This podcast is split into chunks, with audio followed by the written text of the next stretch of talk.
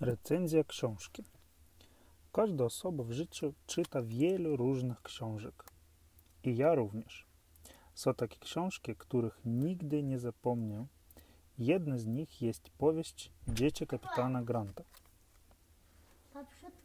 Сема, я записываю подкаст. Не мешай мне, пожалуйста. Можешь послушать, если хочешь.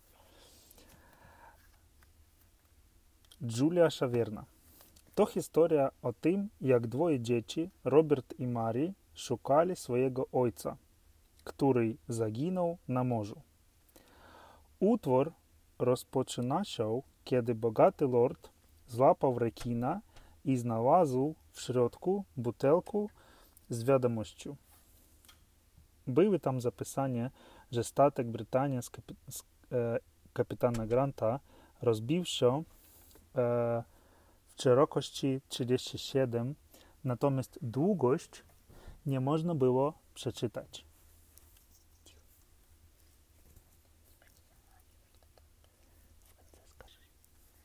Lord z żoną postanowili znaleźć dzieci kapitana i razem wypłynąć na rozszukiwanie kapitana.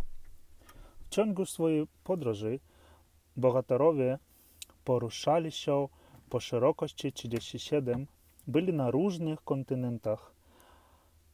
Ameryce Południowej, Australii, również na wielu wyspach. Oni mieli dużo przygód i spotkali się z różnymi ciekawymi ludźmi. Jedną z takich osób był bandyt Ayrton, który był w, zalot, w kapitana Granta.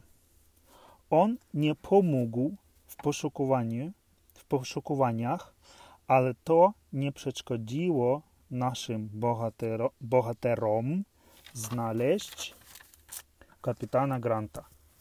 Powieść kończy się szczęśliwie i rodzina znowu jest razem. Tę książkę polecam przeczytać każdemu chłopakowi, który chce stać się śmiałym, ambitnym, cierpliwym, wytrzymanym.